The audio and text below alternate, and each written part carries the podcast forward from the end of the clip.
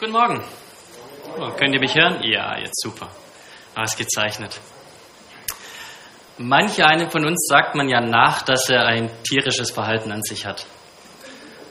Das kann sich dann zum Beispiel am Esstisch zeigen. Ja, ich weiß nicht, wo die Schweinchen hier unter uns sind. Es kann sich aber dann auch nachts im Bett zeigen, wenn man schnarcht wie ein Grizzlybär. Aber ich glaube, wo wir ja beinahe alle uns wie Tiere verhalten, ist es dann, wenn es um die wirklich brisanten Dinge im Leben geht. Da werden wir nämlich alle schnell zum Strauß und stecken unseren Kopf in den Sand, oder nicht? Dann, wenn es um die todernste Realität geht, um all die Dinge, mit denen wir eigentlich nichts zu tun haben wollen. Unser Bibeltext heute konfrontiert uns mit der absoluten Realität von jedem Einzelnen hier. In jeder Sekunde seines Lebens und an jedem Fleck, wo er ist. Und ich glaube, das Erschütternde ist, dass wir als Christen uns das oft gar nicht mehr bewusst machen, was es bedeutet, in dieser Realität zu leben. Es gibt sogar Menschen, es gibt sogar viele Menschen, die sind ganz und gar blind für das, was absolut wirklich ist und was der Text uns heute sagen möchte. Und bevor wir in diesen Text hineinschauen und uns anschauen, was das ist, möchte ich wirklich erst um Gnade flehen und beten für uns alle, dass der Herr sich uns erbarmt und uns die Augen öffnet für diese Wirklichkeit und dass diese Wirklichkeit unser Leben bereichert, verändert, erneuert und uns alles in einem neuen Licht sehen lässt. Vater, meine Knie zittern, wenn ich daran denke, dass ich heute über deine Heiligkeit reden soll, über deine Erhabenheit, über diese Dinge, die wir jetzt besungen hatten von denen wir bereits gelesen haben und die wir auch jetzt weiter anschauen wollen. Und ich kann nur darum flehen, Herr, dass du Gnade walten lässt, dass du meine schwachen Worte gebrauchst und dass du unser aller Herzen öffnest für diese Realität deiner Herrlichkeit. Gib uns Gnade heute, Herr, wirk du durch deinen Geist in Macht, durch dein Wort. Amen. Unser Bibelwort, das steht im sechsten Kapitel des Jesajas. Es wurde vorher schon angekündigt. Ihr dürft alle mal das sechste Kapitel aufschlagen. Wer eine dieser auslegenden Lutherbibeln nehmen möchte, der darf die Seite 674 aufschlagen. Das ist ziemlich genau in der Mitte, wenn ihr aufschlagt. 674.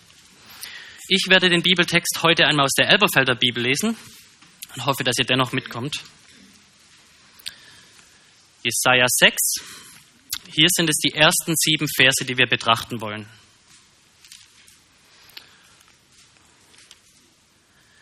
Im Todesjahr des Königs Usia, da sah ich den Herrn sitzen auf hohem und erhabenem Thron, und seine Schleppen füllten den Tempel. Seraphim standen über ihn. Jeder von ihnen hatte sechs Flügel. Mit zweien bedeckte er sein Angesicht und mit zweien bedeckte er seine Füße. Und mit zweien flog er. Und einer rief dem anderen zu und sprach, Heilig, heilig, heilig ist der Herr der Herrscharen. Die ganze Erde ist voll seiner Herrlichkeit. Und es erbebten die Grundfesten der Schwellen von der Stimme der Rufenden. Und das Haus wurde mit Rauch erfüllt. Und ich sprach, weh mir, denn ich bin verloren. Denn ich bin ein Mann mit unreinen Lippen und inmitten eines Volkes mit unreinen Lippen wohne ich. Denn meine Augen haben den Herrn, der Herrscharen, den König gesehen. Und einer der Seraphim flog zu mir, und in seiner Hand war eine glühende Kohle, die er mit der Zange vom Altar genommen hatte.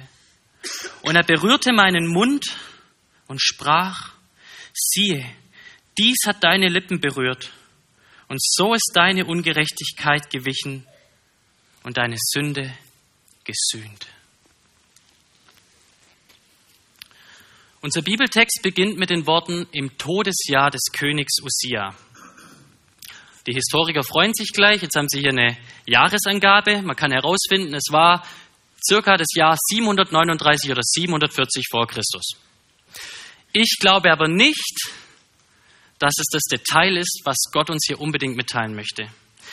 Ich glaube, in dieser Aussage steckt etwas viel Wichtigeres drin als ein bloßes Datum.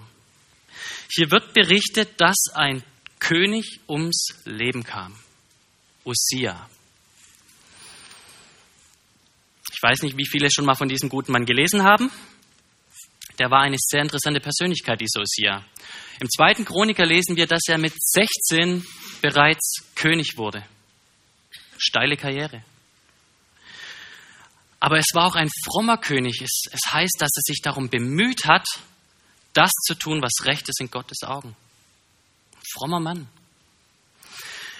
Durch Gottes Kraft hat dieser Usia unzählige Völker geschlagen und er war berühmt bis in die entferntesten Länder. Und dann heißt es ganz schlicht im Wort Gottes, eben dieser Usia wurde auf einmal hochmütig. Und Gott bestrafte ihn mit Aussatz. Lepra oder Fäulnis auch in unseren Worten heute. Dieser König, der eine so steile Karriere hatte, der ein Star, ein Sternchen war, so wie wir sie heute auch erleben, er starb nach 52 Jahren Regierung höchstwahrscheinlich an der Fäulnis dieser Krankheit. Erschütternde Realität eigentlich, oder? Der Tod. Und erschütternd die Realität, dass Gott so souverän über ein Menschenleben bestimmen kann. Der Tod wird uns alle irgendwann, irgendwann mal treffen.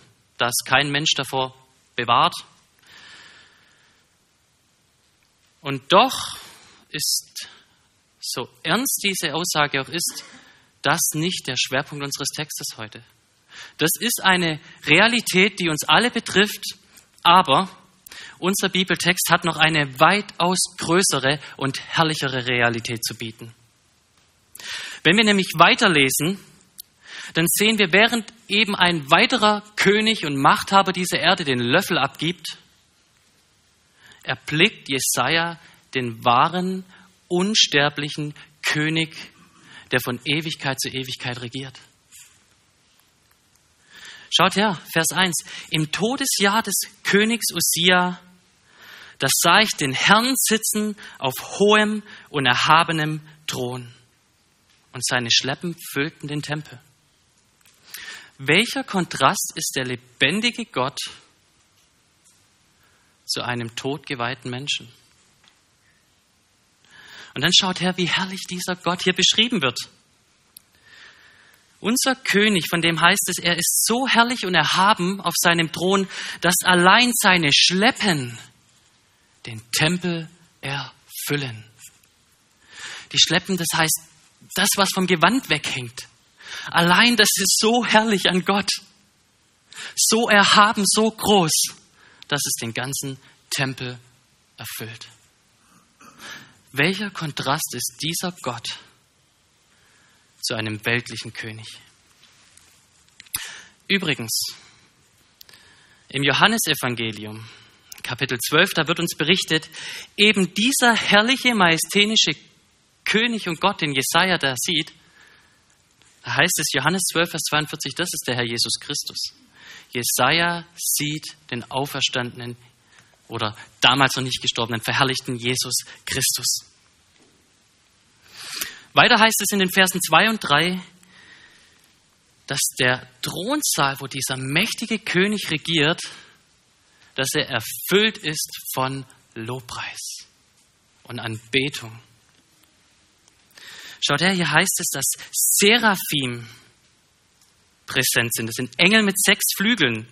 Und hier muss ich anmerken, ein Seraphim ist nicht ein dickes, pummeliges Baby mit lockigem Haar, das mit seiner Harfe in der Hand um Gottes Thron herumschwirrt und Lieder trällert.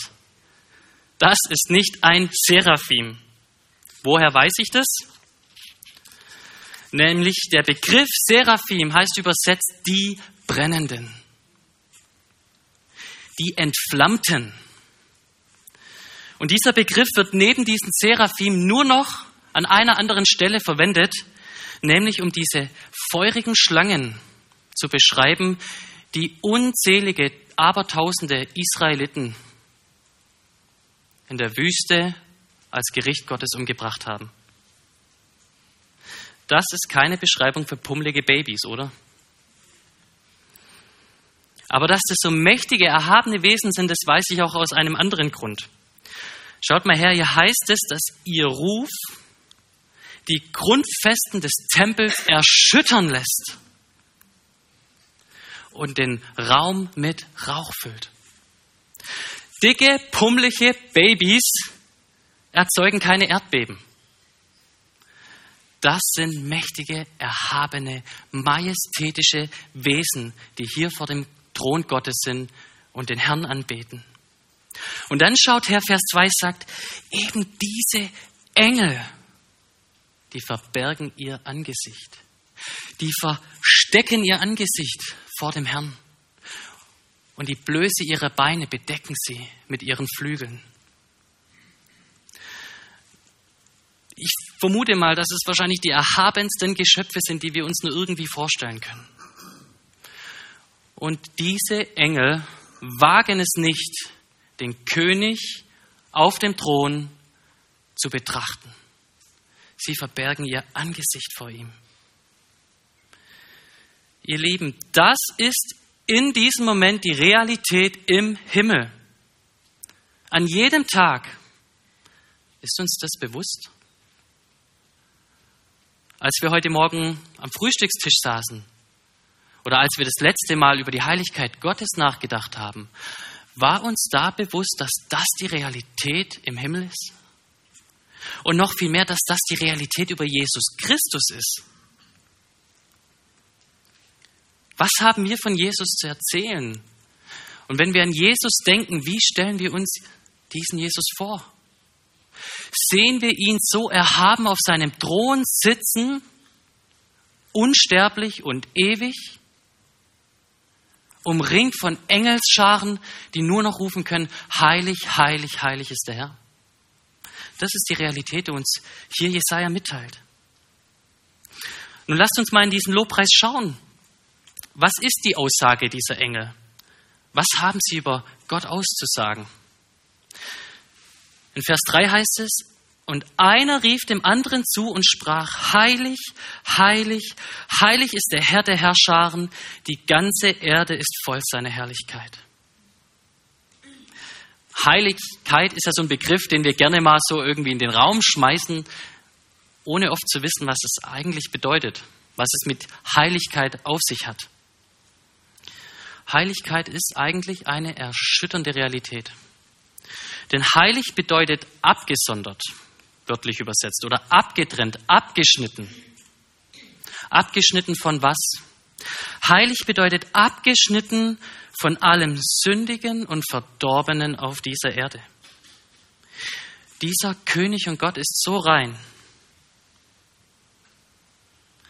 dass kein böser Gedanke in ihm herrscht.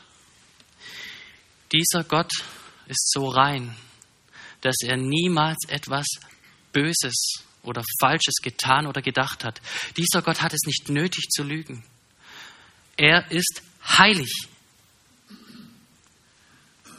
Und er ist in einem so großen Maß heilig, dass diese Engel es dreimal hier ausdrücken. Heilig, heilig, heilig. Im Alten Testament drückt diese Doppelung oder Trippelung eine Intensität aus. Gott ist nicht einfach nur heilig, er ist so heilig, dass es gar kein Wort gibt. Man muss das Wort heilig immer wieder wiederholen, weil es eine so absolute Realität über Gott ist. Es bedeutet also, dass ein unendlich großer, riesiger Graben, eine Schlucht zwischen dem wunderbaren, heiligen Gott und den sündigen Menschen ist. Eine Schlucht, die so groß ist, dass der Mensch, egal was er tut, sie nicht überwinden kann. Seht ihr, all die religiösen Bemühungen, die die Menschen an den Tag legen, um irgendwie diese Schuld vor Gott zu rechtfertigen und diese Schlucht zu überwinden, sind Sackgassen. Es sind vergebliche Bemühungen, etwas zu erreichen, was der sündige Mensch nicht erreichen kann. Es ist ein heiliger Gott. An einer anderen Stelle in Jesaja heißt es sogar, da sagt Gott, dass er die religiösen Bemühungen der Menschen hasst. Gott hasst Religion, wissen wir das. Und wisst ihr, warum Gott Religion hasst?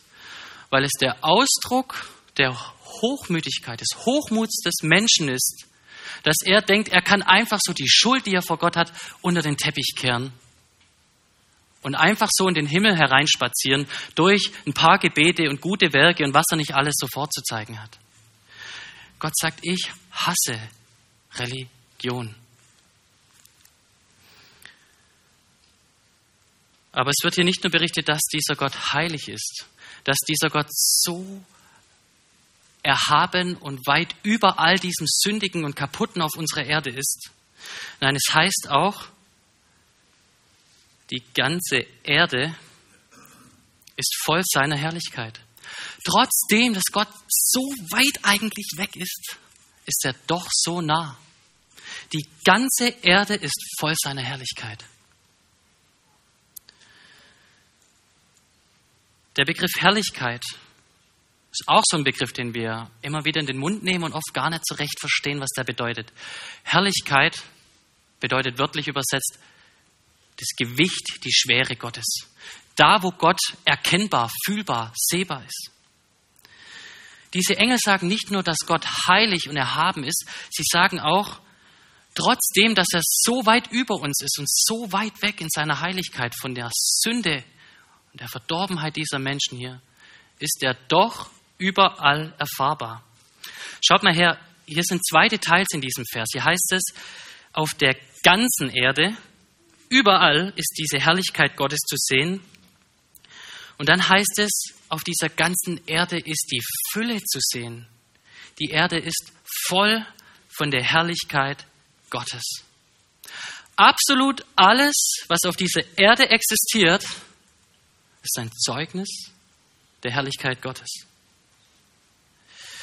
Die Schöpfung verkündigt die Herrlichkeit Gottes. Wenn wir die Gipfel der Berge anschauen und die Tiefen der Meere, wenn wir die fruchtbarsten Länder voller Früchte, Obst und Gemüse anschauen und wenn wir tote Steppen und Wüsten betrachten. Alles ist voll der Herrlichkeit Gottes. Das schönste Sommerwetter, wenn wir im Freibad sitzen und Hurricanes und Fluten die ganze Landstrecke wegfegen. Alles ist ein Ausdruck seiner Herrlichkeit. Wenn ein Kind auf die Erde kommt, dann ist es ein Ausdruck der Herrlichkeit Gottes. Und wenn ein Mensch seinen letzten Atemzug macht und stirbt, dann ist das ein Ausdruck der Herrlichkeit Gottes. Die Bibel sagt, dass kein Vogel vom Baum fällt, ohne dass Gott es bestimmt. Und die Schrift sagt uns auch, dass Gott jedes einzelne Haar auf unserem Kopf kennt. Und er bestimmt, ob es weiß oder schwarz wird. Er allein kennt die unzählbare Schar der Sterne. Und all das ist ein Zeugnis seiner Herrlichkeit. Und dieser König regiert so erhaben auf dieser Erde, dass dieser große König Nebukadnezar mal zu dem Entschluss kam, kein Machthaber dieser Welt ist aus eigener Kraft König geworden, sondern aus einem einzigen Grund, weil der Herr es so zugelassen hat. Ja, kein durch Demokratie gewählter Präsident ist Präsident aus eigener Kraft, sondern weil Gott es wollte. Und kein Machthaber und Tyrann ist in dieser Position aus eigener Kraft, sondern nur, weil Gott es zulässt. Die ganze Erde ist voll seiner Herrlichkeit. Und jede Sekunde, in der wir leben, jeden Atemzug, den wir machen, Ja, in jedem Moment drücken wir selbst diese Herrlichkeit Gottes aus. Jede Sekunde, die er uns gewährt, ist ein Bild seiner Herrlichkeit. All die schönen Dinge, die wir erleben und genießen können. Aber auch die Schicksalsschläge. Gott ist erhaben und die Erde ist voll seiner Herrlichkeit. Ja, jedes Staubkorn und jedes Elektron, das um irgendeinen Atomkern sich dreht, ist ein Zeichen der Herrlichkeit Gottes. Weil er es gemacht hat und weil er bestimmt, dass es sich da bewegen darf und drehen darf. Das ist die absolute Realität, in der wir leben, die uns Jesaja heute mitzuteilen hat. Und versteht ihr jetzt, warum meine Knie gerade zittern?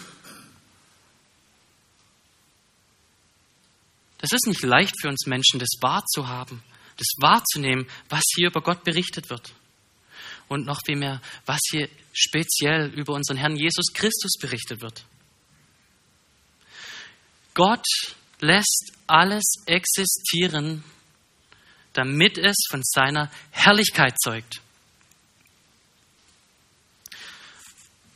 Das ist die Aussage dieses Textes und das bedeutet es, wenn wir davon singen, dass Gott heilig und herrlich ist.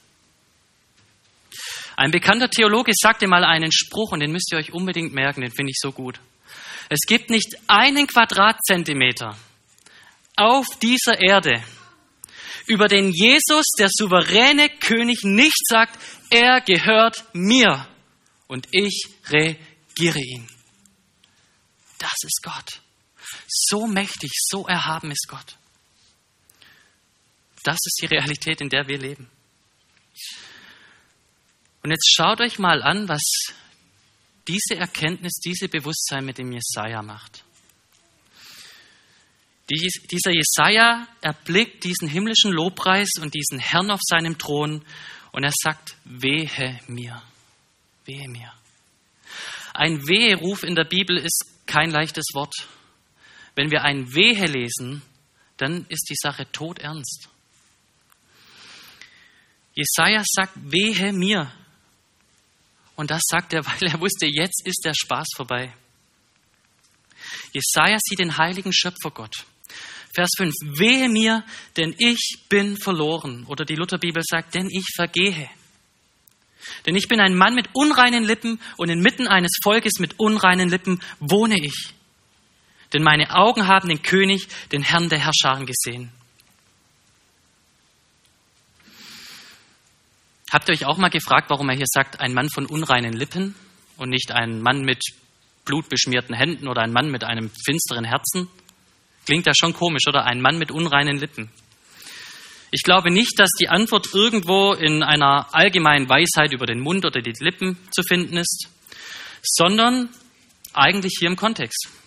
Denn schaut mal her, Jesaja wird in die Gegenwart Gottes versetzt und er sieht, die Realität ist, dass Gott so herrlich ist, dass er die reinste Anbetung verdient. Und genau das geschieht auch von den Engeln. Aber dann hört er auch, dass diese Erde, auf der er wohnt, voll der Herrlichkeit Gottes ist. Und er erkennt, Mensch, aus meinem Mund soll dir eigentlich genau die gleiche Reaktion kommen wie von diesen Engeln. Aber, wie es scheint, ist es nicht die Realität seines Lebens gewesen, denn er sagt, ich bin von unreinen Lippen, nicht wie diese Engel, die Gott preisen. Und ihr Lieben, hier haben wir die fundamentalste Wahrheit über Sünde. Das Problem der Menschen ist nicht einfach nur moralisches Vergehen. Der Römerbrief sagt uns, Kapitel 1, Vers 20, Gottes unsichtbares Wesen, seine ewige Kraft und Herrlichkeit wird von der in der Schöpfung erkannt, von der Schöpfung an erkannt, durch Nachdenken, sodass kein Mensch eine Entschuldigung hat. Denn obgleich sie Gott kannten, haben sie ihn doch nicht als Gott geehrt und ihm nicht gedankt, sondern sie sind in ihren Gedanken in nichtigen Wahn verfallen und ihr unverständiges Herz wurde verfinstert. Die ewige Hölle besteht nicht aufgrund von moralischen Vergehen. Dies sind sozusagen die Symptome und Folgen dieser Realität des menschlichen Herzens, dass er umgeben ist von der Herrlichkeit Gottes und in jeder Sekunde allen Grund zur Anbetung hat und es nicht tut. Seht ihr, deswegen ist Jesaja erschüttert. Er sieht, jetzt habe ich nichts mehr vorzubringen, ich kann keine religiösen Werke zeigen, ich kann nichts tun, Game over. Spaß vorbei. Jetzt stehe ich mit leeren Händen vor diesem Gott und ich kann mein Schicksal nicht mehr abwenden. Ich bin nicht mehr der Herr über mein Schicksal, sondern dieser Gott. Die Situation scheint hoffnungslos für Jesaja. Aber dann schaut mal her, was passiert. Jesaja hat keine Möglichkeit, diese Schlucht zu überwinden zum heiligen Gott. Aber Gott schon. Und jetzt schaut her, Vers 6, was passiert. Einer der Seraphim flog zu mir und in seiner Hand war eine glühende Kohle, die er mit der Zange vom Altar genommen hatte. Und er berührte meinen Mund damit und sprach, siehe, dies hat deine Lippen berührt. Und so ist deine Ungerechtigkeit gewichen und deine Sünde gesühnt. Wir befinden uns hier im Alten Testament, ihr Lieben. Und was wir sehen zur Errettung des Menschen ist 100% Gnade. Keine Werksgerechtigkeit. Denn wenn wir erkennen, wer Gott ist, dann sehen wir, das ist hoffnungslos. In mir ist nichts, was mir Hoffnung geben könnte, vor Gott zu bestehen. Aber dann schaut her, dieser heilige Gott ist auch ein liebender Gott, der seine Schöpfung liebt. Und ich kann es mir vorstellen, wie er nur einen dieser Engel angeblickt hat und der Bescheid wusste, alles klar. Der Herr möchte seine Schuld sühnen. Und dann geht er hin, nimmt diese Kohle und hält sie ihn an den Mund und reinigt ihn von aller Sünde. Welch herrliches Bild für das Evangelium sehen wir hier im Alten Testament. Denn was uns hier veranschaulicht wird, ist das, was wir als Christen glauben, was der Mittelpunkt unseres Glaubens ist. Denn dieser herrliche Jesus Christus, der auf seinem Thron sitzt, der so heilig ist, der der Anbetung würdig ist, der hat seinen Thron verlassen. Und die Bibel sagt, er hat sich selbst zu nichts gemacht, indem er ein Mensch wurde. Jesus kam auf die Erde als kleines, zerbrechliches Menschenkind. Und dann lebte er ein perfektes, makelloses Leben auf dieser Erde. Und als einziger heiliger und gerechter Mensch auf dieser Erde stirbt er einen Tod, den der schlimmste Verbrecher verdient. Ein Verbrecher wie du und ich.